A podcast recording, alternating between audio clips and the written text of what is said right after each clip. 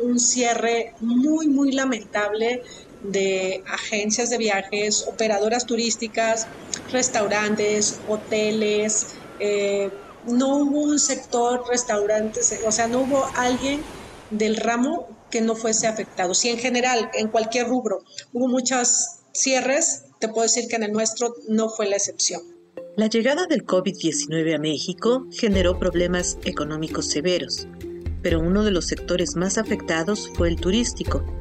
Como lo explica Ideana Gómez Ortiz, presidenta de la Asociación Mexicana de Agencias de Viajes, capítulo Veracruz, quien reconoce que los cierres de empresas y el desempleo fueron severos. Hubo muchas agencias que la gran mayoría durante un tiempo estuvimos todavía con toda nuestro personal, pero que después de ocho meses ya no pudimos, ya no pudimos seguir. Entonces sí, sí te podría decir que fue a lo mejor eh, un 90% de desempleo a nivel general de las agencias de viajes, hablando en el sector agencias, pero igual fue hotelería, restaurantes, este, agencias de, renta de autobuses y de autos, o sea, fue en general.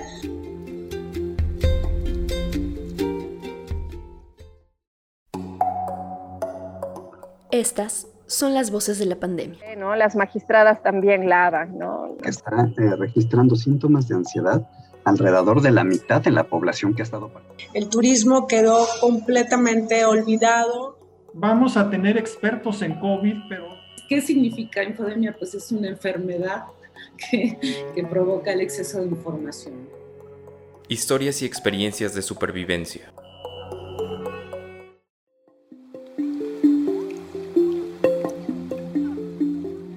Antes de la pandemia, el sector turístico ya enfrentaba situaciones adversas, pues la baja promoción, la inseguridad, los problemas económicos de la población mermaban la llegada de visitantes. A partir de marzo de 2020, la situación llegó a un punto crítico, explica el empresario. Hoy te puedo decir que entre eso y el, y el nulo trabajo que obtuvimos por parte de la Dirección de Turismo Municipal y por parte de la Secretaría de Turismo Estatal, bueno, eso nos ha dejado con menores posibilidades. O sea, uno como empresario, pues hicimos muchísimas alianzas con muchas otras empresas para poder hacerlo, pero tampoco nos ayudó el que sabes que el estado de Veracruz casi todo el tiempo se mantuvo en alerta roja.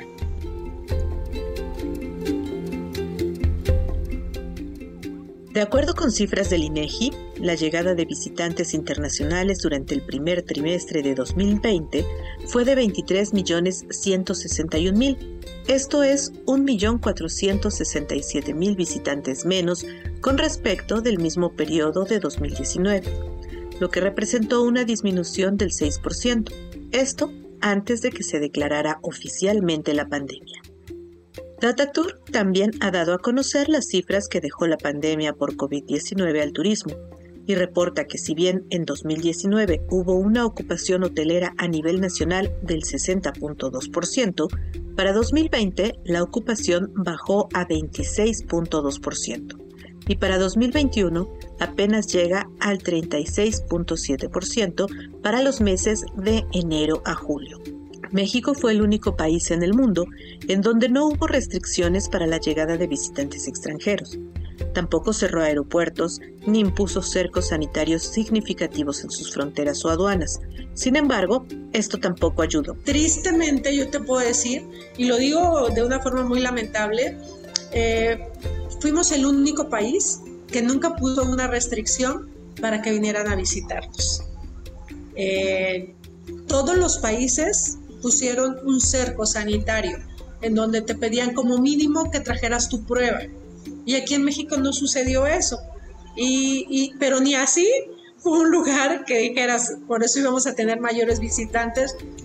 No, no fue nuestro caso.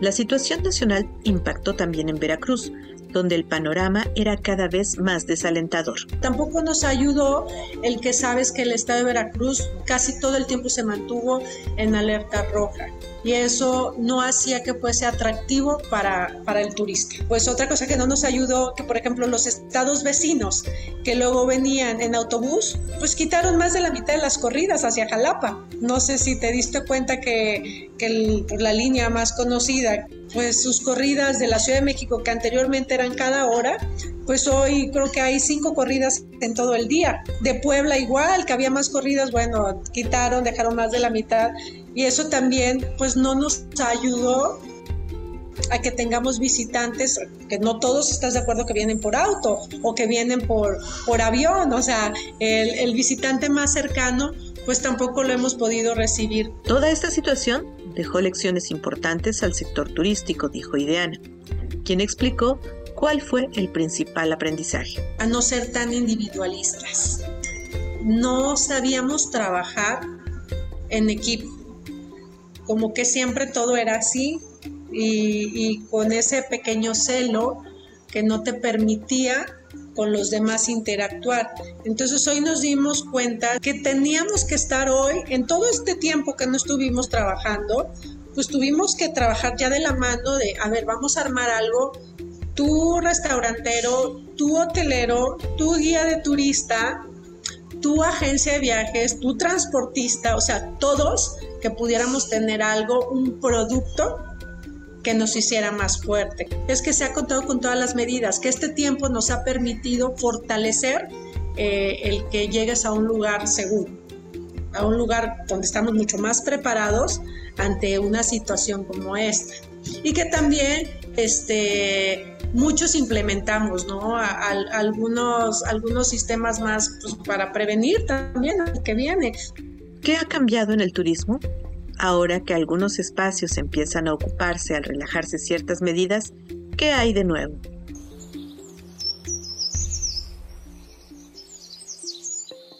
Hoy ya no te buscan el hotel, el superhotel, no quieren. Fueron demasiados meses de encierro.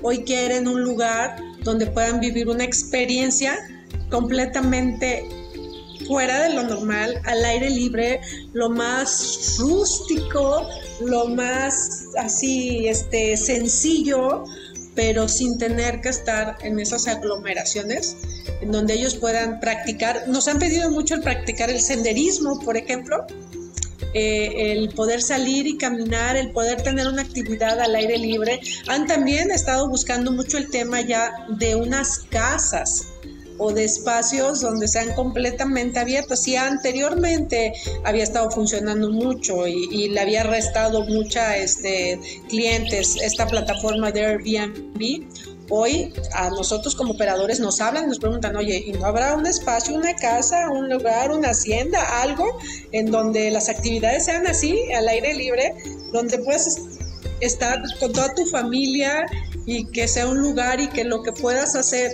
sea en un espacio abierto. Entonces, por eso te digo que tuvimos que reinventarnos en muchas cosas, en muchas áreas. Este, y, otros diversificamos, o sea, porque no todos nos quedamos solamente con el ramo turístico. Hay que recordar que dentro de las políticas públicas que se han implementado desde el gobierno federal en México, se han emitido algunas recomendaciones, estas en un decálogo, el cual presentó el pasado 23 de marzo el subsecretario Hugo López Gatel. 10 recomendaciones. La idea básica es que sean muy simples para que estén al acceso de toda la población. Son recomendaciones que simplemente implican poner en práctica los lineamientos técnicos que hemos ido elaborando a lo largo de esta epidemia. En espacios públicos cerrados, en espacios públicos abiertos, en la industria turística de manera específica, donde también tenemos un repertorio de recomendaciones técnicas concretas.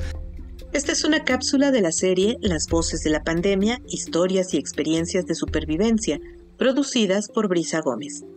Agradecemos a Idiana Gómez, presidenta de la Asociación Mexicana de Agencias de Viajes, capítulo Veracruz. La música es de Radio Francia Internacional. Esta es una producción de Radio Universidad Veracruzana con el apoyo de la Fundación Thomson Reuters.